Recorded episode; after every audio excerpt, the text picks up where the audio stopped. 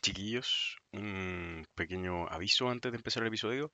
Eh, este episodio debió salir hace seis días, pero por un conjunto de problemas personales estuve muy, muy complicado la semana pasada. Así que eh, les pido mil, disculpas. Y lo otro es que eh, este episodio es una colaboración con Revista Cadalso, que es el espacio que está eh, codirigiendo Alexander Masoliver. Así que vamos a dejar ahí los enlaces para que puedan ingresar a este proyecto y poder leer lo que están publicando ahí los chiquillos de Revista Cadalso. Así que eso, un abrazo, que tengan excelente semana.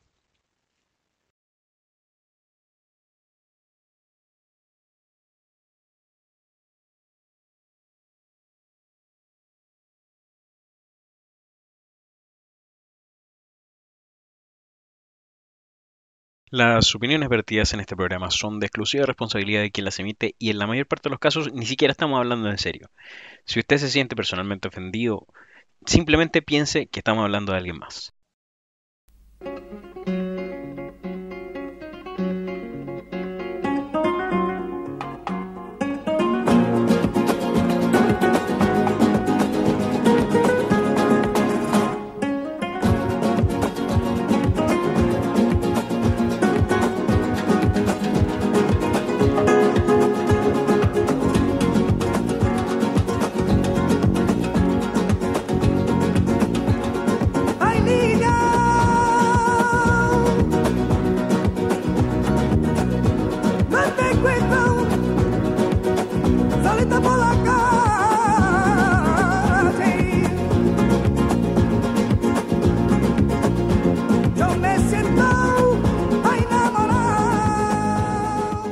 Bienvenidos queridos amigos a esta nueva edición de Me Retiro Indignado. Eso que escuchaban ahí anteriormente era Gypsy Kings, Yo Vi, Yo A, nuestra elección ahí de, Alexander que está con nosotros aquí. ¿Cómo está don Alexander?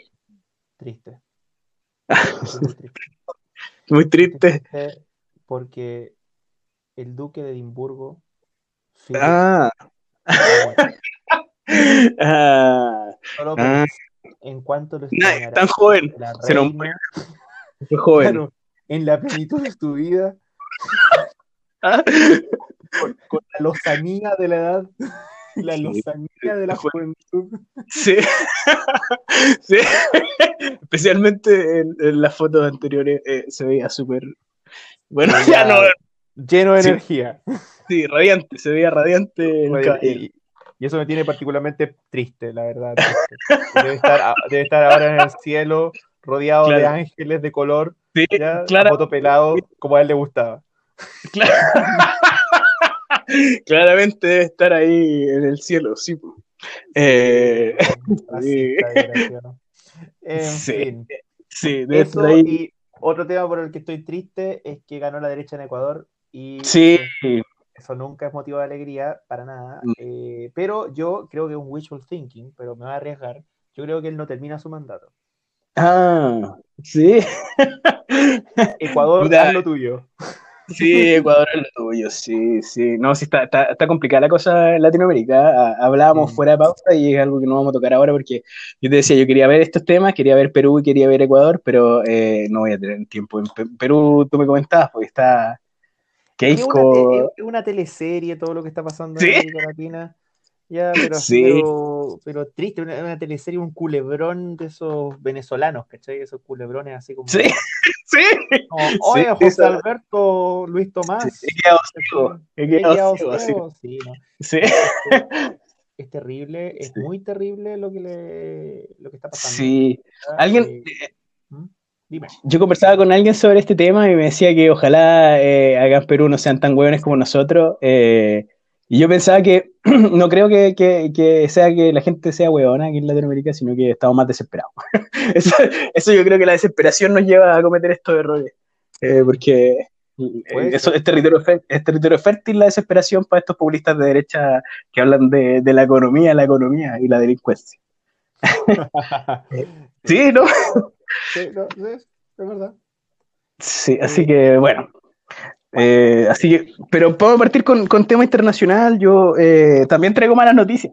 Aparte de, de la muerte del joven ese Philip, eh, Amazon en BBC, en Alabama, estaban, yo lo había comentado en un episodio anterior con Sweet Alabama. es que un temón, sí, no está bien. Es que un temazo. Eh, ahí en Alabama estaban haciendo la, la, Había un voto sindical programado para la semana pasada eh, que tenía mucha gente con esperanza de tener el primer sindicato en Amazon en, Estados Unidos, dado que el, el, que no lo mencioné en el episodio pasado, pero fue en 2014, también eh, sufrió una campaña total así como eh, voraz de, de práctica antisindical eh, validadas por el Estado, porque en, Estados Unidos hay varios estados que están dentro de, particularmente el caso de Alabama, tiene que ver con marco regulatorio donde son estados que se promulgan, hay un, hay un concepto que se llama right to work, que es el, claro, el derecho al trabajo. Y que es una frase que es muy similar a lo que ocupan de flexibilidad laboral, que suena súper bonito, pero no significa algo tan bonito, eh, que simplemente eh, abre la puerta a, tener, a no tener sindicato en, en, la empresa y a que la, el, pertenecer a un sindicato dentro de la empresa sea completamente opcional. Eh, y, en este caso, con la excusa de que eso va a hacer tener más trabajo. No, sé cómo, no sé cómo va a generar más empleo eso, pero. ¿Qué, qué onda? ¿Qué mitología están usando ahí? la gimnasia mental que hacen que, que, mágicamente van a necesitar menos trabajadores por tener un sindicato. Eh, pero, pero bueno, el, el, tema ahí es que en, en, Alabama particularmente, bueno, mucha gente sabe que el, que el sur de Estados Unidos eh, todo este, este... Endogámico, endogámico, digámoslo. Tiene una limitación mental a causa de la endogamia. Digamos las cosas como son. Choche, dilo, dilo. No, pero tienen, que son gente muy de derecha, muy cristiana, muy... Eh, Endogámica. Sí, sí más bien comunidad esas cosas. Más comunidad esas cosas parecieran. Con la experiencia nacional. Y todas esas cosas. Claro. más conocía la, o sea, van, un poco un poco de la mano esas dos cosas aparentemente, porque aquí la experiencia chilena también. Cuando hay mucho cristianismo, mucho conservadurismo. No, hay mucho que hacer ahí. Eh, entonces, claro, en Alabama particularmente, uno de estos estados del Right to Work que tiene esta, esta práctica de que no es, no es, obligatoria la participación en un sindicato para pertenecer a una empresa y la empresa puede optar también no tener un sindicato a menos que se haga esta, todo el proceso que hicieron en Amazon para eh, poder formar un sindicato, que es conseguir un 30% de, de, de, los votos, o sea, de, las firmas de los empleados para poder generar la votación y eh, posteriormente votar si desean un sindicato o no. Ahora, eh, lamentablemente en, Alabama se pierde este voto, el, se pierde este voto sacando aproximadamente un, 30% eh, de la votación, un 38% de la votación, la gente pro sindical y, ganando con amplio margen la gente antisindical. Eh, y esto tiene varias explicaciones. Yo te comentaba que estaba leyendo un par de artículos, uno en, The Nation en Estados Unidos y otro en Gizmodo, que es un, que, uno una revista política y el otro es una de tecnología. Eh, y está bien detallado qué pasó aquí, porque esa fue la pregunta de mucha gente. Estaba, la cosa pintaba como para que, eh, para que la gente eh, votara a favor y armara un sindicato, pero eh, efectivamente hay varios, varios factores que, que explican un poco la, la derrota del movimiento sindical en, en esta en, en BCM Alabama. Entonces, dentro de los factores importantes, el primero fue que, que enumeran en, The Nation, que se, la campaña partió mal cuando calculan el 30% al cual tienen que eh, llegar eh, mal, porque no tenían las cifras de la empresa, Amazon no revela las cifras de, hasta después de, que se inicia la campaña sindical, si se inicia la solicitud, primero calculan un, total de, alrededor de 1.700 trabajadores, cuando hay más de, eh, cuando hay casi 6.000 trabajadores, entonces la campaña parte mal al, al, focalizarse en alcanzar una cantidad de gente que es mucho, mucho, era mucho menor de lo que necesitan para poder ganar el voto. Eh, sí, es el error de, la, campaña sindical. Otro de los errores que menciona es que como no tenéis la cifra disponible, tú haces el cálculo al ojo. ¿Cuánta gente veo en la empresa? Eh, pero uno, pero ya, pero, pero es llamativo porque equivocarte tanto, o sea, como que no. Sí, y es complicado, pero tiene que ver con el sistema de turnos de, que tienen en Amazon, donde trabajáis tres días y de otros cuatro no. Y, Claro, es confuso. Te va a ser confuso. Sí, es súper confuso. Y, el, y bueno, eh, ese es como un, pequeño error que cometen al principio, pero el, uno de los factores más decisivos aquí fue la práctica totalmente antisindical de, de, Amazon, que no están prohibidas por, en los estados right to work.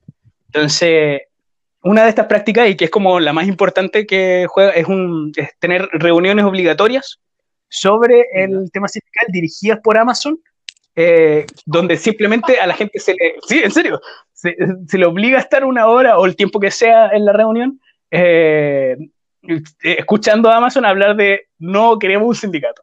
¿Y por qué no queremos un sindicato? Entonces. Eh, oye, pero esa cuestión es como, es como el movimiento, es los, los, los movimentarios de los Simpsons. Sí, En el fondo te están lavando el cerebro para no ser, para no ser sindicatos. Sí, sí, no, totalmente, totalmente. Porque uno de los enfoques de la campaña de Amazon en particular fue el no pagar las cuotas sindicales. O sea, ¿cómo, ¿cómo, te vamos a sacar a ti de tu sueldo eh, las cuotas sindicales? O sea, eh, eso, eso sería terrible porque tendrías menos plata para gastar. Esa fue la campaña de, Amazon. Ahora. Claro, obvio que iban a decir eso. Obvio, porque no, y, no mencionaron la otra parte, que en estos estados right, eh, to work, eh, las personas pueden, como mencionaba anteriormente, elegir no ser parte del sindicato y no pagar las cuotas sindicales. Entonces, eh, entonces, eso no lo mencionan dentro de la campaña de Amazon. Amazon hace una campaña completamente agresiva, no solamente con, el tema de las reuniones, sino en, publicado en todos los en, todos los, diarios murales de, Amazon, mandaban mensajes de texto, correo electrónico a sus empleados indicando por qué no votar por un sindicato. Eh, y eh, bueno, el, alcance de la, de la campaña pro-sindical eh, es mucho más limitado. No tienen el presupuesto que tiene Amazon para realizar campaña. y bueno, también con el tema pandemia, eh, que es otro de los factores importantes que voy a eh, mencionar un poquito, eh, que se les dificultaba mucho hacer lo que se hizo en, otro, en otros tiempos, que era puerta a puerta, discusiones en grupos grandes, de poder reunir mucha gente y poder hacer una, una, campaña por lo menos masiva, es súper complicado en los tiempos de pandemia. Entonces, y, además que igual en Estados Unidos, pese a uno podría decir que, que, hay el imperio del capital y todo lo que queráis, pero, pero al menos tienen una tradición de, de caucuses, de, de grupos, de, de, agrupaciones de personas que debaten temas, ¿cachai? O sea, sí, se da. Cuando hay, cuando hay votaciones se da mucho eso en los, en los townships. Sí, sí, sucede eso. Sí, sí, sí, se, se, hacen, se hacen como, como reuniones en, en, en, edificios gubernamentales y, claro, se puede hacer ese tipo de cosas eh, cuando no es tiempo de pandemia. Entonces es muy complicado hacerlo en estos tiempos. Eh, otro de, de, los temas antisindicales, y ahora me acordaba de, eh, se, documentó en, varios casos, por lo menos en lo que contaban ciertos trabajadores, que cuando en estas reuniones sindicales, por lo menos hay un caso que yo encontré así como preciso y en otro se menciona así como, esto pasó en varias oportunidades, que cuando estaba alguien presentaba un argumento eh, como en contra del sindicato, lo que hacían los managers era ir y tomar una foto del, de la placa del empleado. Del, No te creo. Sí, sí, a ese nivel. A ese nivel. Sí, oscurísimo, oscurísimo, turbio, turbísimo, turbísimo, turbísimo, turbísimo. Eh, y, bueno, este, Amazon siempre, eh, obviamente no podían hacer las reuniones prosindicales dentro, dado este tipo de prácticas no podían hacer las reuniones sindicales dentro de las oficinas de Amazon, ni con gente que no fuera de confianza, porque eh, ahí arriesgaban su, em, su empleo, dado que no, hay un caso, al menos, hay un caso documentado de un empleado de Amazon que, perdió su trabajo por, eh, por tema sindical, pero que la empresa eh, lo despidió utilizando que no había ocupado un, o sea, no había cumplido parte del código sanitario, o sea, del código de seguridad. Entonces, siempre hay un tema ahí. El, tema pandemia particularmente eh, también, eh, también eh, dificultó, este, o sea, dificultó este proceso con el tema económico. En este, en este momento, pre-pandemia, Alabama, Bessemer particularmente, tenía un 3% de, de cesantía y en este momento está en un 13% casi, 12, y fracción, 12 y fracción. Entonces, en este momento hay mucha gente con miedo a perder su trabajo. así que eso es particularmente difícil en un tiempo de pandemia, en un tiempo donde hay mucha cesantía y, con miedo a perder tu trabajo si es que hablas abiertamente sobre el tema sindical, eh, que esta batalla fuera, fuera ganable. Creo que, que, nosotros tuvimos mucha esperanza. Y otro de los temas turbios, y esto es una de las cosas más turbias, porque no implica necesariamente que Amazon haya hecho trampa, pero eh, sí es algo relativamente irregular. El, el, Amazon solicitó al servicio postal en Estados Unidos que pusieran un buzón dentro de la empresa para poder enviar, sí, para poder enviar los votos. Mm. Ese buzón fue instalado, sí, sí, con la excusa de la pandemia. no, gente, sí. Oye, la cuestión ordinaria. ordinarísimo, terriblemente ordinario. Este programa debería, este canal debería ser Me Retiro Ordinario. me retiro indignado por lo ordinario que es esta wea, vecino, terrible. qué, ordinario, por último, eh, elabora, elabora un scam, una, una, una, una estafa más más decente, claro, que no se note. que no se note, sí, no, por supuesto. Entonces, ahí es súper complicado porque ahora están disputando efectivamente el voto. Se, envió a la, a la, Junta a la junta de, Trabajo, al, al, Labor. No me acuerdo exactamente la cifra, la mencioné en el episodio anterior de Amazon. No me pidan, estoy un poquito cansado. Eh, eh, eh, se, envió efectivamente eh, al, órgano inspector de, relaciones laborales, se envía la, solicitud de impugnar este voto porque hay muchas cosas turbias. Ojalá esto lleve a alguna parte, porque no asegura que, el voto se vaya a impugnar o que vaya a haber otra, o sea, que, de, que no, no, vaya a haber ninguna otra oportunidad de poder generar un sindicato. De hecho, hay, hay otros movimientos eh, eh, dentro de Amazon que sí efectivamente quieren, quieren tener votaciones, pero no hay nada concreto en el momento. Eh, se, esperó, se esperaron seis años para, desde la primera la primera intención sindical de Amazon, del 2014 hasta el, hasta el 2020, cuando empieza la, la, la actual lucha sindical, pero eh, bueno, eh, habrá más otras oportunidades de, de, ganar o ojalá, bueno, se impugne este voto porque está, como te decía, está turbia la cosa, está complicado. Está truchísimo. Y está truchísimo. Y, es algo que no esperaba que fuera tan trucho. Yo cuando estaba haciendo, estaba leyendo así sobre esto eh, durante la semana y el día, yo no me esperaba que fuera tan trucho.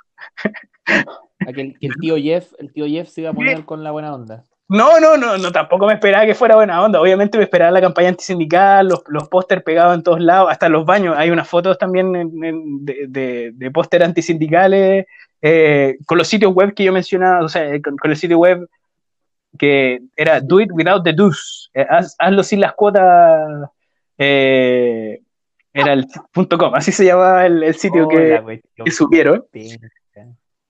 Y bueno, el Amazon en particular eh, ha tenido estas prácticas que mencionaba que son ordinarísimas, de verdad. De verdad a mí me, me dejan un poco para adentro lo, turbio que puede llegar a ser el tío Jeff. Yo no pensaba que fuera tan, tan turbio, pero claramente, bueno, si llegáis a ser tan rico, es muy difícil que tu fortuna sea hecha de manera ética.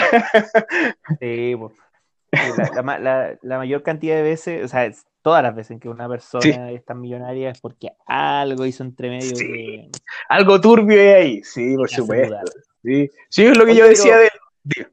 Dime. dime, no, dime tú. Ok, es lo que yo decía de Elon Musk, que, que lo presentan como, como el, el, el, campeón de partir de cero, el self-made man que se hizo solo. Self-made man, Sí, el medio mito. Sí, pero mitología total, porque eh, los padres de Elon Musk tenían minas de metales preciosos en África. Entonces, así cualquiera. Claro, como una persona normal, una persona común, con heredero de una fortuna eh, de, de, piedras preciosas africanas. Efectivamente, ¿Tú, no, tú, tú no tenías.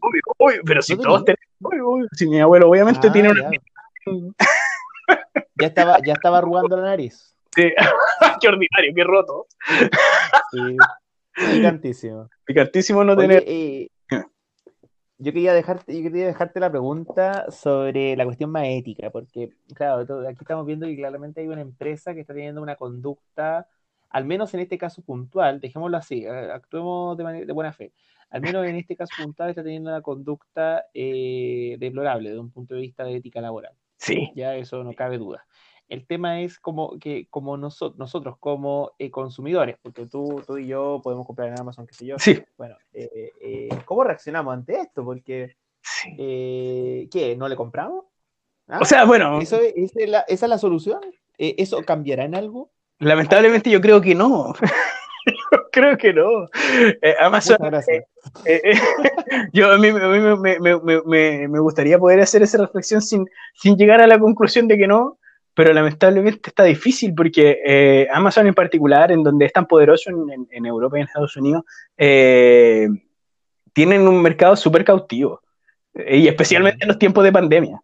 en, en, este momento en donde el reparto de domicilio es esencial eh, eh, es muy complicado salir de las garras de Amazon de una forma u otra, ya sea eh, que, tengáis una, pequeña pyme que quiera vender fuera de Amazon o que tengáis que seáis un consumidor que necesita comprar bienes que puede ser que no estén en ningún otro lado.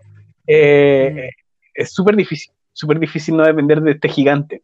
Entonces, claro, es una, una, pregunta interesante cómo, cómo cómo como consumidor eh, o como ciudadano común se puede aportar a esto. En este caso igual hay, algunas, hay algunas cosas. Yo eh, prometo para la próxima vez, porque hay varias organizaciones prosindicales, eh, por lo menos que, tienen campañas importantes para poder mejorar los derechos de los trabajadores. Ahora, desde Latinoamérica está difícil también porque aquí tenemos condiciones peores. aquí la cosa está peor interesantísimo eso, porque como uno eh, se imagina Estados Unidos como, como la... Ajá, sí, como, paraíso. Eh, la, la, meca, la meca del neoliberalismo, la meca del, del semiocapitalismo, como queramos llamarle. Sí. Y, resulta que aquí estamos peor para eso. Sí, sí, sí, por supuesto. Sí, no, sí. El, el, el, el, caso de que en Estados Unidos no haya adoptado un sistema de pensiones privado eh, eh, como lo hace acá en Chile, que eh, nos da un claro indicio de que aquí es, un, es una distopía ultracapitalista peor que la de Estados Unidos. ¿Qué pasa? ¿Qué, sí. pasando? auxilio. Sí, auxilio, sí, sí. Es lo que hablaba hace un momento sobre, sobre que en Latinoamérica no son más huevonados que los gringos, simplemente estamos más desesperados, ¿no? Entonces, claro, exactamente. Entonces, sí, bueno. Ay, qué terrible. Terrible, terrible, pero eh, aún, aún, quedan, batallas que luchar. La, la, guerra no está perdida.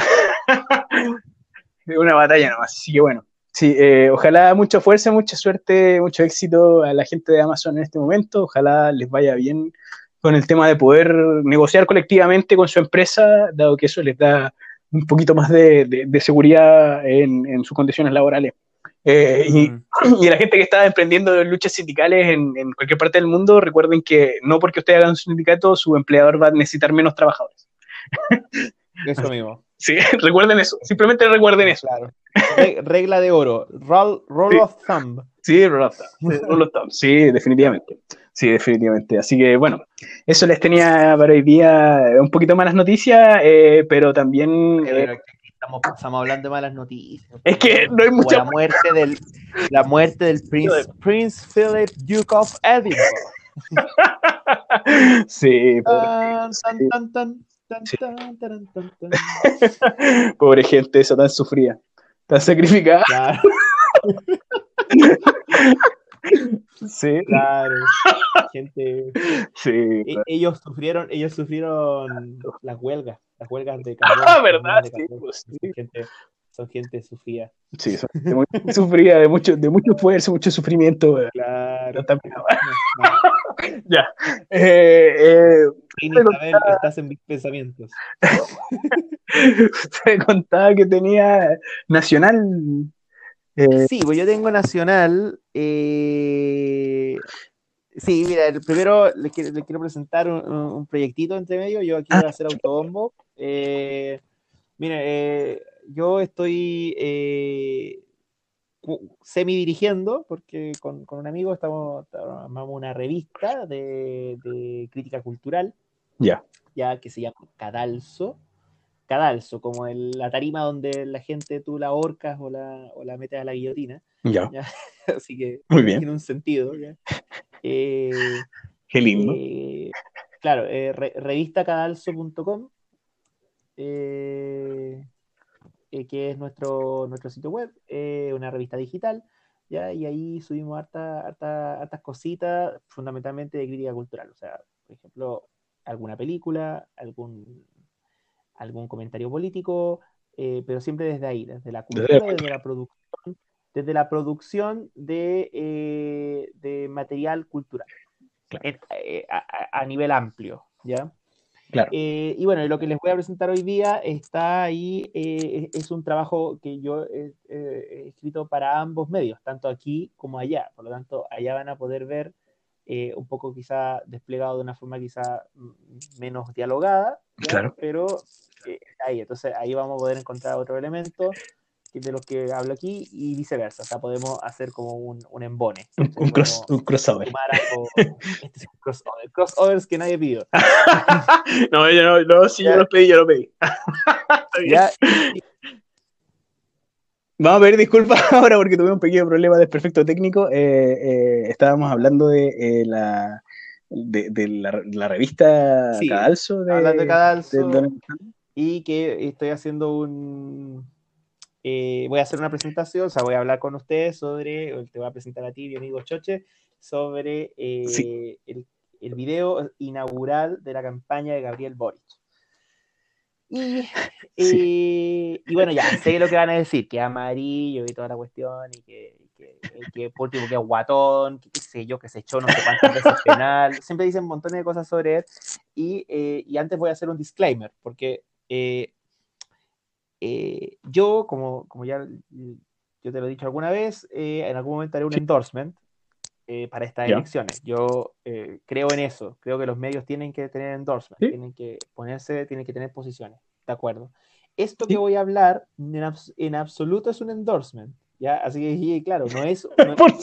No, no, significa que yo estoy prestándole ropa al barbón o prestándole ropa a su sector. No, para nada. Esto simplemente es un análisis que, eh, que obtengo de, de, alguien que, hay que decirlo, es alguien que subió la vara, ¿ya? Y esto parece una defensa, lo sé, pero subió la vara respecto a lo que están haciendo los otros candidatos, porque los otros candidatos no se han expuesto tanto como él, en tanto que él eh, eh, propuso un programa, de hecho el programa está disponible, eh, y propuso esta, este, este video. Entonces al menos ya tenemos algunos elementos que nos permiten saber de qué va su campaña, no así las campañas de, otro, de otros candidatos. Paréntesis. ¿Mm? te decía, me cagó la canción al final de este viaje, weón. Con... Sí, de hecho, a mí me gusta. Mi, mi, polola eh, ama a Silvio Rodríguez, ¿ya? Y, eh, y yo me acuerdo cuando, yo me acuerdo cuando vi esto, así, puta, eran, estábamos medio curados, eh, era, era, era, de noche, ya estábamos como listos para acostarnos, me estaba poniendo pijama, escucho la cuestión y ya se estaba dando los dientes, ¿ya? Y, le, y le muestro la cuestión y ella me cierra la puerta en la cara, pues, weón. Así que me, puso. Está bien. me puso, me dijo, y después con, con, la pasta de diente en la boca me dijo, patético. Así me dijo, patético. Qué buen análisis. Qué buen análisis. No dijo nada más. Nada más. No, pero está bien no necesitaba decir nada más. Yo encuentro que sí, es, necesario el análisis eh, que, que, tú vas a hacer ahora. Yo creo que sí es necesario, pero eh, creo que un buen resumen, un buen resumen es patético. Sí, no, eh, bueno, empecemos. y yo cuando, cuando, empecé a pensar esto, yo dije, ya, la verdad, cagamos. y digo cagamos porque, porque eh, yo creo, eh, esto, esto, esto es algo previo al análisis del video, la verdad. Yo creo sinceramente que el país no tiene arreglo, esa es la verdad. Eh, yo siento que de verdad estamos en una situación donde no se va a arreglar nada. ¿cachai? Yo soy, me he vuelto cada día más pesimista y, y motivos podrían haber, o sea, ni siquiera tengo que presentárselos mucho. Ustedes hagan memoria, ¿no? ¿Ya? sí, sí. Ahora puede ser que la cosa cambie, eso no me, no, me, niego. O sea, ser pesimista no significa no tener esperanza, significa simplemente estar en una situación en la cual si pasa algo peor no te va a afectar tanto. Es una especie no sorprendes, claro, no te sorprendes si pasa algo peor. Claro. Entonces, claro, cerremos por fuera, el país no tiene arreglo, ¿ok? Y yo honestamente no sé por qué nos esforzamos tanto en pensar qué podemos hacer para cambiarlo, sinceramente. Pero lo hacemos igual, yo no sé. Eh, la verdad es que a, veces uno piensa que, o me pasa a mí que uno piensa que eh, pensamos de que, o sea, pensamos que en Chile eh, vive gente que queremos, gente que nos cae bien, ¿cachai? Claro que la podemos querer y por lo tanto no queremos que quede más la cagada acá, entonces por eso en el fondo nos sentimos, nos sentimos eh, vinculados a que funcionen cosas, las cosas mejor acá, ¿verdad? Eh, o porque no podemos también, puede ser eso.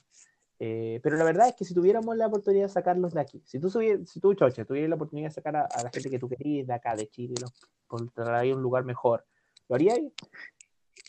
Probablemente, ¿no? Probablemente sí. Probablemente sí, probablemente sí. Ya, eh, entonces yo estaba eh, viendo hace unos días un programa de viajes, ya, de esos que dan en los canales nacionales culturales, ¿cachai?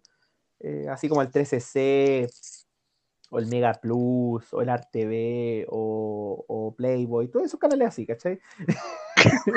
claro, ok.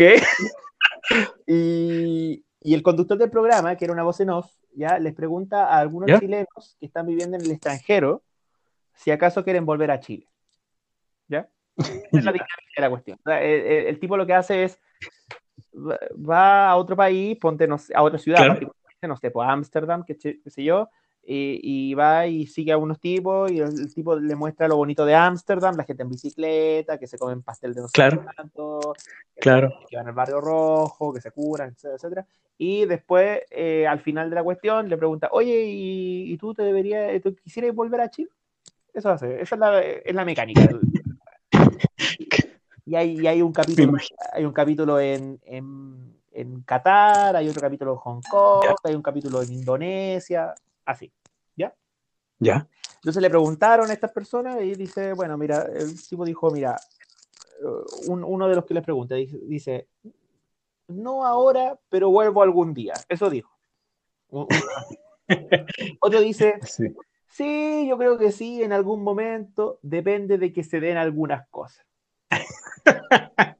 Otra dice, si Chile me llama, sí. No, yo no volvería. Otra dice, yo creo que a Chile le falta mucho, que haya una mejor calidad de vida para volver. Mm. Eh, hay excepciones, o sea, siempre está como el nacionalista que dice, no, sin duda yo vuelvo a Chile y toda la cuestión. Sí, sí tampoco es, tan así como que... Pero la verdad es que son los menos. La mayoría dice que no, quería, no querría volver. Eh, y vi varios capítulos, o sea, como que me hice daño viendo eso. y, y, claro, siempre hay una mezcla de nostalgia por un Chile vivido. ¿ya? Claro. Se vivió alguna vez. Y un al mismo tiempo de un, que un rechazo a Chile que se sabe que, a un Chile que se sabe que es de una forma. Es como cuando tú te acordás, ah, oh, qué, qué bacán, mi viejo me sacaba la chucha. Es como eso, ¿cachai? Como que, que hagan cuando era niño. Que, hagan cuando era niño. Como cuando pasaba hambre, ¿cachai? Me, castigaban sin almorzar, ¿cachai? Es como, como eso. Y una mezcla de, de, de amor, amor eh, y, y, y resentimiento. Claro. Eh, y claro, nunca hay una respuesta llana, taxativa, nunca hay un sí seguro. Nadie te dice así como, sí, sabes que sí, si vuelvo a Chile, de hecho, mañana mismo vuelvo. No, no, no pasa. me imaginé, me imaginé que no sería así. Claro, a, Chile, en general ellos dicen que a Chile se vuelve de paso. O sea, vuelvo, vuelvo a ver a, algún amigo que dejé atrás, alguna familia. Claro. revuelvo, o sea, vuelvo a volver. regreso a. Perdón por mi también estoy cansado. Eh, tranquilo, tranquilo, Regreso eh, a, al país donde estoy viviendo, ¿verdad? Eh, bueno, mi tesis es, ya, y ya voy a llegar a Boris, cálmense. mi tesis es que, Chile expulsa a su gente, que la obliga a pensar en el pasto del vecino, porque siempre el pasto, pasto del vecino es más verde, ¿cachai? Y precisamente por esto, y refrendando este dicho, bueno, Chile, eh, Chile, la, la persona Chile, digamos, Chile como, personificado dice, bueno, si a ti te gusta ese pasto, ándate. Vaya, sí, claro. lo, peor que, lo peor es que, como lo hablábamos anteriormente sobre las condiciones de vida en, en, otros países, y especialmente en el hemisferio norte, eh, eh, son son, completamente diferentes. El pasto efectivamente es más verde. Objetivamente más verde. Claro, y, y, bueno, claro, lo que hace Chile es, invisibilizar, marginalizar, ¿cachai? Eh, claro. Eh, no parece ser, para muchas personas, no parece ser vida lo que se está viviendo, ¿cachai? Eh, y, y, puta, sí, mira, alguien podría decirme, sobre todo alguien que estudió en la PUC, oye, mira, ¿sabéis qué? fíjate los datos. La gente tiene mejor calidad de vida, mejor todo eso. Pero en concreto, a, decir verdad, a mí me da la sensación de que independiente que la gente tenga en términos objetivos mejor calidad de vida, hay algo que está fallando respecto a la configuración de los, de los, digamos, de los proyectos de vida de las personas como, como algo que no puede embonarse, no puede trenzarse con el suelo donde están, ¿cachai? Como que ya, yo, yo quiero ser lo que soy, o quiero ser lo que quiero ser, ¿cachai? Está lo mismo. Claro. quiero tener un proyecto de vida, y ese proyecto de vida se puede hacer sin Chile. No, no hay como una vinculación donde, donde, ah, yo quiero devolverle a mi país lo que me ha dado, porque en el fondo no me ha dado. sí. entonces, claro, parece que es un ostracismo eterno, ¿cachai? En el que nos están envolviendo. Siempre estamos pensando en, ir, Y es cuestión de preguntarle a mucha gente de nuestra generación. En general, como que todos piensan, mm, afuera lo mejor es mejor, ¿cachai? Sí. Es interesante ese fenómeno. Eh, sí. Eh, eh, entonces yo siempre pienso que Chile es como un país que no hace la ley del hielo, ¿cachai? no ignora. No sí. Entonces la pregunta que viene ahí es si podemos cambiarlo. Y ahí la pregunta, la pregunta parece que solo la puedo responder con, una, con otra pregunta, que es si acaso Chile quiere ser cambiado. ¿cachai? Como si mm igual habría que jugar a personificar a Chile, porque eventualmente ahí podemos encontrar algunas respuestas para cómo, cómo es que nos relacionamos con esa cosa que llamamos Chile, que no es nada en el fondo. Ya voy a Boric. Ya, entonces, todo esto digo, todo esto lo estoy diciendo porque, eh, dado que el tema de la convención se ha puesto entre paréntesis porque se postergó, ustedes saben, para el 19 de mayo, eh, surge el espacio para que se reacomode el escenario presidencial, ¿verdad? Entonces, los candidatos están apareciendo, no sé si han aplicado la prensa, han aparecido más y empiezan a poner sus puntos. Eh, recientemente Briones dijo una estupidez, pero eso no es noticia. No, eso no es noticia. Otra más, ya, ok. Sí, dijo una estupidez sobre la. Sobre, Oye, ¿por qué, no, ¿por qué no importamos profesores de afuera? ¿Por qué no hacemos un concurso internacional para traer profesores de afuera? ¡Qué wea! ok. Súper bien. Idea hueva, ¿ya? Ok. Claro. Eh, no, uff, increíble. Eh, y, bueno, eh, el candidato Boric, Gabriel Boric, lanzó en medio de esta, de, este, de, este, de esta instancia su video de inauguración de campaña, que obviamente te voy a mandar el link para que ustedes lloren. Sí, por supuesto. Y hay que admitir que el cabro le está poniendo, está poniendo temas en cuestión. Lanzó una especie de programa que se centra en cuatro temas: recuperación económica y sanitaria, carabineros, nuevo sistema impositivo y nueva constitución. Y hasta ahí, mira, a decir verdad, la cuestión está tan paupérrima que hasta ahí vamos bien. Vamos súper bien, vamos excelente, yo diría. en comparación. En comparación, pues esto siempre en relativo. Nada que decir. Pero eh, uno puede tener diferencias con el candidato, ningún problema. Eh, puede, y puede tener diferencias con aquello que propone, pero al menos está proponiendo weas, Ya, ahí ya, estamos, ya estamos hablando en, un buen idioma. Pero en realidad basta esto para sentir que vale la pena seguir preocupándose por lo que sucede dentro de estas fronteras, dentro de lo que pasa en Chile. O sea, basta con que un candidato te diga tal cosa, te diga, te diga que tiene un proyecto para que la gente diga, ah, ya, voy a participar de lo que es Chile.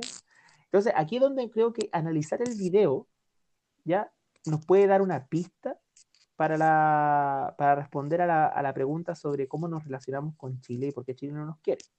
¿ya? Eh, eh, mira, el tema que, está que suena en el video, cuando ustedes lo vean, eh, es, el, una, una, fracción, una porción del tema al final de este viaje de Silvio Rodríguez, como tú mencionaste, Chochi. Sí. Un, hermoso tema, la verdad. Uno de, sí, un temón, es un temón. Uno de mis favoritos de, de Silvio. Igualmente, pienso lo mismo. Y, pero ¿de qué habla? ¿De qué final habla Boric? Porque el, el, la, la, letra habla sobre llegar a un final. ¿cachai? Es como una ilusión de llegar a una esperanza de llegar a un final. Eh, el juego de palabras del estribillo del tema juega en una especie de ida y vuelta. ¿cachai? Si tú leí el escucháis bien la letra, está hablando de prehistoria y futuro, ¿cachai? Lo remoto, lo infinitamente remoto, y el hombre, que es un sujeto finito, el sol y el porvenir, la verdad y el fin, la sonrisa y Dios, la muerte y la luz, el tiempo y el amor, ¿cachai? Cosas que son eh, contradictorias y que son gigantes en su concepto. Claro. Eh, y, las contradicciones que trata de mostrar la poesía de, Silvio ahí es, se dejan sonar en una propaganda política en este caso. Eh, y sabemos que Boric, ojo, es bueno para leer poesía. De hecho, tiene un blog. Ya estuve haciendo reportaje, reporteo. Y su blog se llama, cállate, Política, Poesía, Alegría. Bien, bien. Buena. Buena. Buena. Caritas felices a ti.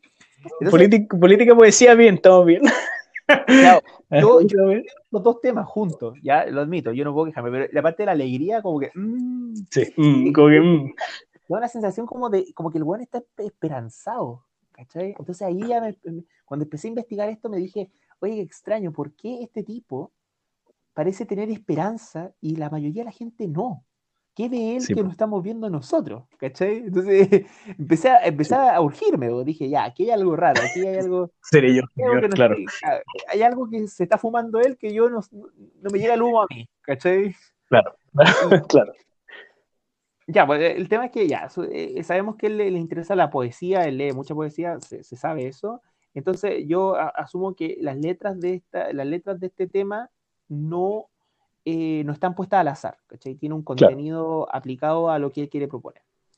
Eh, por otro lado, vemos que el video consiste en una, animación en Clay Motion que muestra una combi, ¿ya? un icono de los 70, viajando desde Magallanes hasta el centro del país, ¿ya?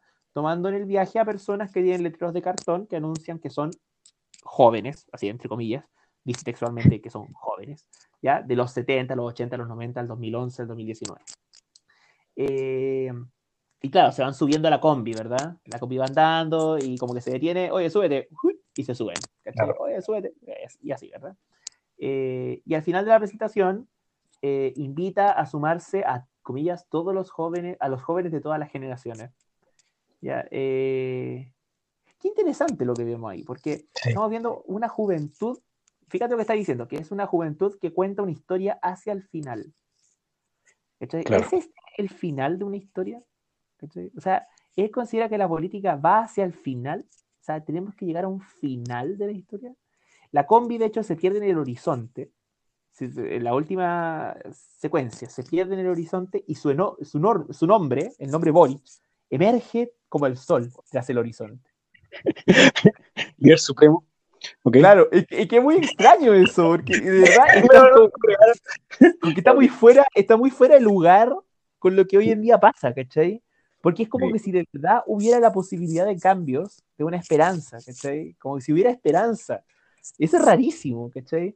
Eh, la subida, de hecho, es una colina. Si te fijáis que eh, la combi va para arriba, la, subida va para arriba en la última escena, ¿cachai? La subida es como la dificultad de la política y bueno, y ahí se llega al futuro que merecemos, la tierra prometida, ¿cachai? Y la combi se pierde en el horizonte y sube la, el, sol que es Boric. Y... ¿Qué clase de gente de fumada es esta, weón? y lo que es peor, ¿vale la pena subirse esa combi? Súbete, súbete a la, a la Borichneta.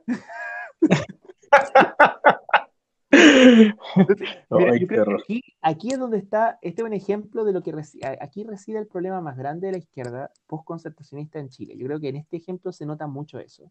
Y aquí lo voy a mm. conectar con lo que les dije al comienzo. Yo creo que lo que pasa con Boric, con toda la alegría que trata de proyectar, que puede ser genuina, voy a que él y su equipo tienen una, tienen una energía alegre, la alegre rebeldía, como dice la, dice la J. A los lautaristas. Ya, concedámoselo. ¿Ok? Ya, bacán. Ellos son inocentes y tienen esa alegría. Yo no veo esa alegría.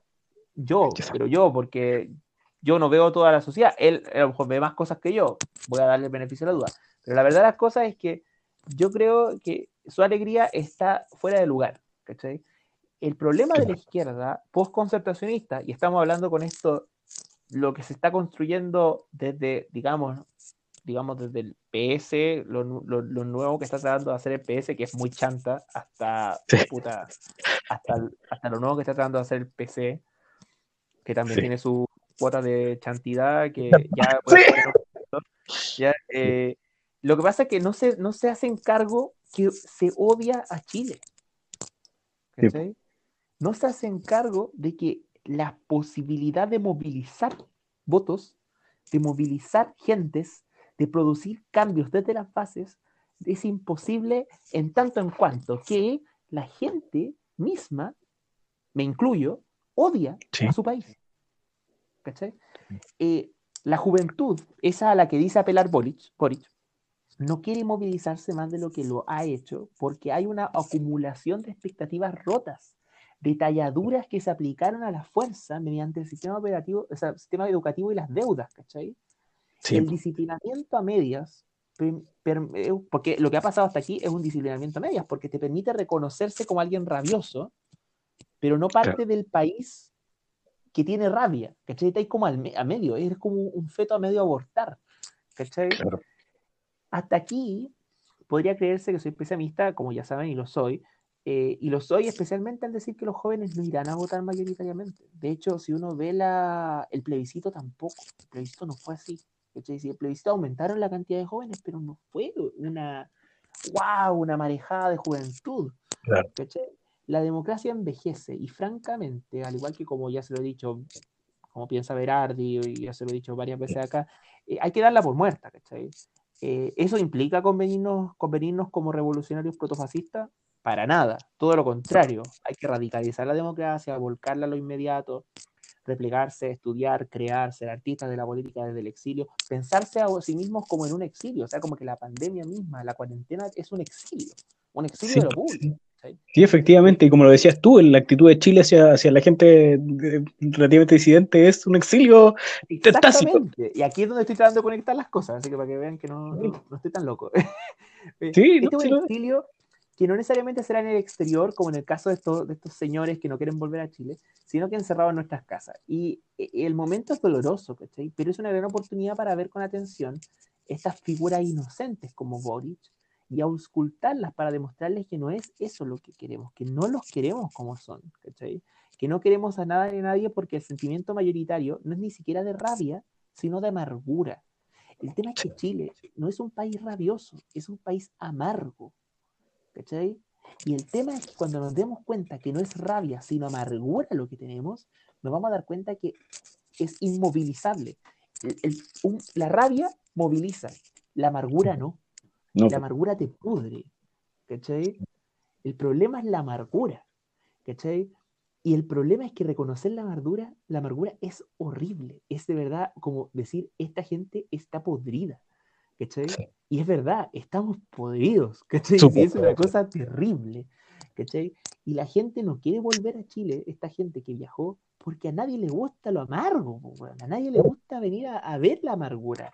¿cachai? ¿Alguien podría hacerse cargo del resentimiento que provoca vivir este, en este país? Esa es la pregunta.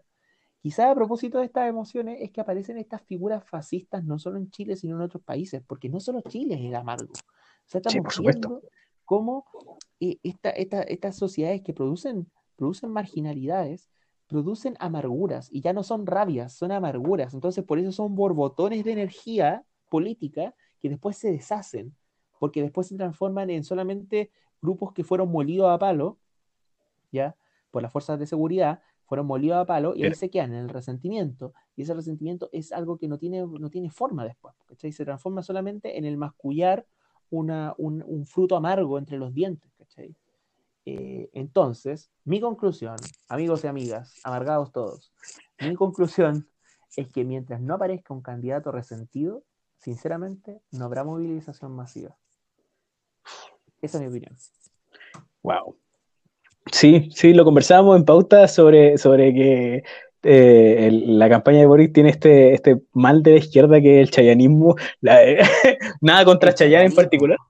Nada, nada contra Chayanne en Sí, sí, definitivamente. Tiene esa cuestión de como alegría y, vamos con la felicidad y toda la weá. Y, Y eso, como decías tú, pues desmoviliza, eh, y lo conversamos también en pauta, eh, desmoviliza porque uno inevitablemente choca con la realidad de que esa alegría no existe y no tiene, no tiene forma de existir pronto. o sea, eh, que, que, que, la vida, la vida en el, especialmente acá en, en, el hemisferio sur en general, es súper dura, es súper modo difícil, y especialmente cuando uno se enfoca en los temas políticos, donde las perspectivas de cambio uno las ve tan casi nulas. Es súper, súper difícil, súper desolador, como lo hemos hablado en casi todos los episodios. Lo lamento con la gente que nos escucha por deprimirlo así, pero eh, eh, eh, es, la primera, es el primer paso, por darse cuenta, reconocerlo, el primer paso. sí, pero ojo, que no hay que, yo creo que igual eh, esto, esto tiene una, una patita que obviamente no, no, no, trabajé aquí por, por espacio, ¿cachai? Por, por supuesto. tiempo y en algún momento voy a, voy a retomarlo, pero, pero esto no significa no movilizarse, o sea, no, por supuesto. suena contradictorio. Pero yo digo, claro, eh, la, la, ciudadanía no se moviliza porque está amargada. De acuerdo. Pero eso no quiere decir que no hagas nada políticamente. Por supuesto. O sea, hay, es el momento de replegarse, estudiar, escribir, pensar, porque la gracia de la política es que la solución a los problemas políticos lo puede tener cualquiera, sin excepción, cualquiera. Pero cualquiera, cualquiera. O sea, esto no es como, como el juego culiado de, de, una incógnita matemática que solamente, cuando estudiando mucha matemática, es que te resulta, te resulta algo. No, por supuesto. que esto es un arte y cualquiera puede acceder a ese arte. Esa es su gracia. Sí, Esa es la gracia de los Sí, por supuesto. Una, una, buena idea puede salir de cualquier parte. Exactamente. Entonces no hay que dejar de pensar. Ese es el tema. No hay, no hay que, y, que el respeto te mueva en el fondo. Eso es como lo único que te va quedando. Sí, por supuesto, que no sea que no sea una fuerza inmovilizadora, porque es el primer instinto que uno tiene cuando se topa con esta muralla de realidad desoladora total, y uno dice, chucha, ya no hay nada que hacer, no hago nada. No, claro, eh, que ese instinto no te coma eh, las ganas de poder, de, querer hacer algo. Algo. Mm. Algo. Eh, tal, vez, tal vez no, no, no en como en este caso desde, desde, la alegría, porque no hay mucha, pero sí, como decías tú, pues, desde el resentimiento, que es, un, que es una emoción bastante justificada en, nuestro diario vivir, que eso te, te, mueva, te mueva a, pensar, a pensar cómo chucha arreglamos esta wea. Eh, porque sí, estamos carentes de idea, eh, es, bastante claro, bastante claro, especialmente mirando la, proposición de campaña. Sí, la proposición de campaña de Boris como ejemplo, así estamos carentes de ideas. Porque igual, igual Boris tiene que mirar, tiene que mirar hacia, para poder hacer algo, parece que tiene que mirar siempre a los 70, como una especie de, de nostalgia, nostalgia que no vivió, ¿cachai? Claro. Y, y, puta, horrible si ese es el escenario, porque si tú no eres capaz de presentar nuevos futuros y solamente te quedas en un, en un digamos, pensando en, en un presente que no fue. Claro. Que eso es lo que, eso es lo que está pasando, porque que eh, eh, en, los jóvenes, en los jóvenes, digamos, que están metidos en política, me incluyo, hay un deseo por mantener vivo el recuerdo de un presente que no ha sido Claro. Porque fue abortado en tanto que su pasado, en su pasado fue, fue abortado. Sí, sí, de los proyectos, de los proyectos pasados que se vivieron especialmente en Latinoamérica, bueno, y en todo el tercer mundo, sí, efectivamente hay una nostalgia total de esos, de esos proyectos que no llegaron a nada. Eh, claro, pues, e, eso lo trabaja Fisher, como, como te lo dije alguna vez, en Los fantasmas de mi vida. Claro. En, realismo capitalista también. Pues, sí. Está eso de, de, la espectralidad de un, de un futuro que no fue un presente, un futuro, eh, dicho de otra forma más, más, enredada, del futuro de un pasado abortado que es un presente que no es hoy. Claro, no, pero sí, no enredado, pero, pero es así. pero es que eso, eh, lamento amargarlos más, pero bueno. Eh, yo creo que hay que, hay que mascullarlo, hay que saborear esa amargura. Es como cuando uno se come una aceituna con amargo, o una cerveza, una cerveza con harto lúpulo es rica por ser amarga. Claro. Claro, claro, claro. Claro, que, que, que, que, no nos pudra la, la, amargura. Sí. Mm. Sí, hay que dejar que no nos pudra, que no nos inmovilice. Eh, estoy completamente de acuerdo con su, con su reflexión. Muchas gracias, don Alexander, por, por, esta, por este espacio. No, nada, que agradecer, nada que agradecer. Así que, revistacadalso.com Revistacadalso.com, revísenlo, hay hartas cositas entretenidas eh, a la gente que le gusta el cine, la literatura y esas cosas y analizarlas desde una perspectiva más o menos amargada también. eh, así que revistacadalso.com. Sí. Eh, y ahí vamos a tratar de hacer cositas con, con este humilde espacio. Este sí, sí, por supuesto. vamos a seguir haciendo crossover que nadie. Revista. vamos, a, vamos a hacer crossover que nadie pidió, exactamente. Sí, exactamente. Eh, ¿Se le queda algo por ahí en el tintero, don Alexander? El libro de la semana. Libro de la Vamos a hacer un jingle, una cortina. El libro de la semana. Cosas que ¿Cómo? Deberíamos hacer tantas cosas, no me recuerde la cantidad de cosas que hacer y no alcanzamos. No, no, no, no, es necesario el jingle. Ese es el menor, o sea, el, la cortina es el menor, el menor de las necesidades, ya, la menor de las necesidades. No, sí, así que lo puedo hacer yo, lo puedo hacer yo. El jingle de la semana. ¡Uh! El libro. Uh. sí, vamos con el libro de la semana, Alexander. El libro de la semana. Eh, propongo eh, un libro de Mauricio, Las, Mauricio Lazzarato. Mauricio. Italiano, Lazzarato con doble Z, como la pizza. Eh, Mauricio Lazzarato. Eh, el, nombre más italiano que existe, ¿ya? Sí, la verdad. Eh, bueno, él es un filósofo y economista que, claro, que se desarrolla, que desarrolla su, juventud en los años 70, con todo el neoliberalismo, con Berardi, con, con, con, con Tronti, con todo eso. Y, claro, lo que él trata de, él recoge toda esta tradición materialista, altuseriana, de Badieu, badiana, eh, eh, y, lo, y se concentra en el tema económico, eh, En, analizar, desmenuzar económicamente el, capitalismo. y él tiene un libro muy bonito que, que vengo a proponer, que se llama Por una política menor. ¿ya? Acontecimiento y política en las sociedades de control, ¿ya? Eh, que está por, están Traficantes de Sueños, en la, en la colección Mapas de Traficantes de Sueños, eh, que está de hecho gratuito, Traficantes lo tiene gratuito porque están con Creative Commons, eh, un libro de casi 250 páginas. Vale enlace al libro. ¿Cómo? Vale enlace entonces al libro directamente. Sí, ¿lo encontraste? Lo vamos, lo vamos a publicar, sí te lo, te lo mando. No, no, no, sí. Eh, y el tema es que, bueno, es un, es un, libro muy, muy, muy interesante, muy, muy lindo, eh, porque eh, lo que trata de hacer es proponer una lectura del capitalismo contemporáneo, ya a partir de una lectura materialista, ya mm, que supere la contradicción dialéctica típica esto del dualismo de clase, el amigo-enemigo, ¿ya? y pensarlo de una perspectiva un poquito más micropolítica, ¿ya? y ver cómo eh, la configuración de los deseos en el fondo es la que estructura el comportamiento del sistema económico, ¿cachai? Para eso él recupera toda esta tradición de Leibniz con el tema de la monadología, eh, de, la, del estudio de las mónadas, digamos, de, las personas comportándose en tanto que, no, tanto que mónadas. Y pasa por eh, distintos, temas. Eh, algunos, hay momentos que se pone medio denso, hay que decirlo, ¿ya? Eh, pero aguántense porque después empieza a ver la luz. ¿ya?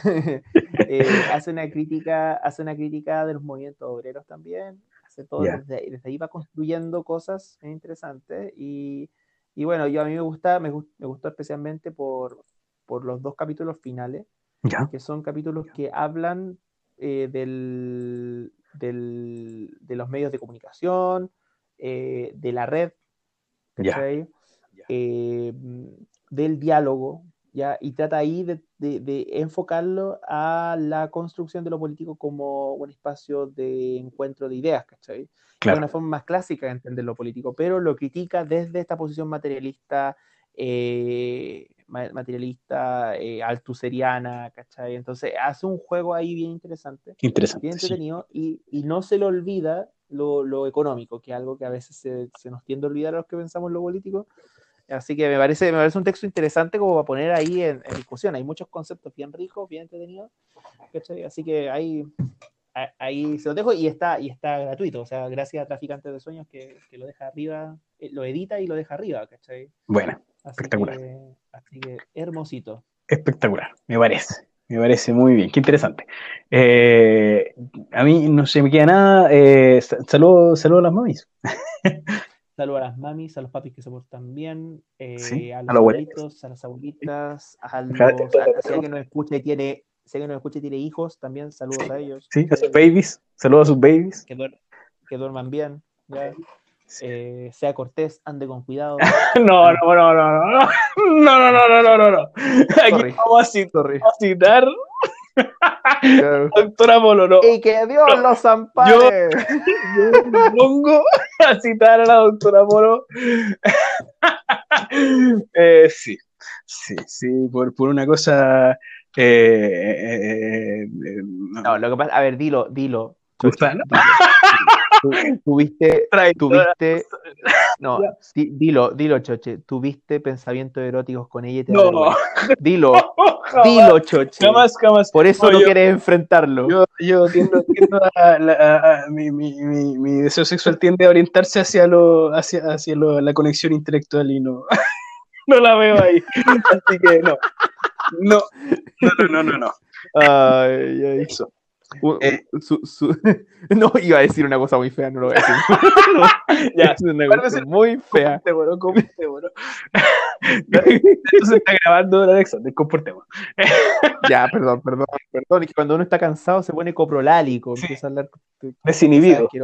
Se pone desinhibido. Sí, sí, se produce el efecto me bajan. como el del alcohol. Sí, es súper similar eh, el efecto de desinhibición del sueño. Así que eso. Ay, Diosito. Sí, sí, sí, ojalá, bueno, yo, yo, lo, yo lo mencionaba con Alexander, no lo vamos a hacer ahora, pero dentro de las próximas semanas probablemente nos tomemos un hiatus porque eh, mi, mi, cuerpo lo está pidiendo. Así que... Sí, la, la, la cuerpa está solicitando... Sí, está un pequeño descanso. Eh, sí. Sí, sí, sí. Sí, yo, yo, yo no tanto, pero, pero, pero hay que respetar también al el trabajo de este grandísimo hombre, este pro hombre. no, no, no, de eso nada. Este pa paladín, paladín, paladín. Del, de, la, del, de la libertad de prensa. Eso. ya, ya sí. Gracias por su Se ganó la medalla, la, la, medalla Joe Biden al mérito. no, ya, vos. Al mérito. No, sorry, sorry, sorry. ya, está bien. Ya, vamos cerrando ya. entonces. Eh, tenemos sitio web. Ya, pues. www.merretiroindignado.com y www.merretiroindignado.cl. Tenemos eh, redes sociales. En Twitter, eh, arroba me retiro pod, los Twitter individuales de Alexander, arroba Aerosipolis y el mío, arroba Choche. Eh, tenemos página de Facebook, me retiro indignado, y eh, en el Instagram, eh, me retiro indignado, arroba me retiro indignado. Así que eso, chiquillos. Muchas gracias, don Alexander, por, por, por su tiempo, por, por la no, reflexión de hoy, de verdad. Y eh, que tenga una excelente semana, don Alexander. Muchas gracias. Igualmente, igualmente que descansen harto, o sea, que los que, que trabajen, pero también puedan descansar, que tengan un espacio para pa, sí. pa descansar, ¿cachai? Pa, es necesario. Para pa, disfrutar un poquito, ver, sí, ver algo. película, una chela. Algo que sea. Está difícil ahora eh, desestresarse, pero, pero hay que buscarse los espacios y ojalá puedan encontrarlo. Eh, les deseo sí, bueno. lo mejor, la mejor de la suerte en esa búsqueda del espacio para poder regalonearse un poquito. Así que eh, es verdad. Hasta, hasta la próxima, Alexander. Hasta la próxima.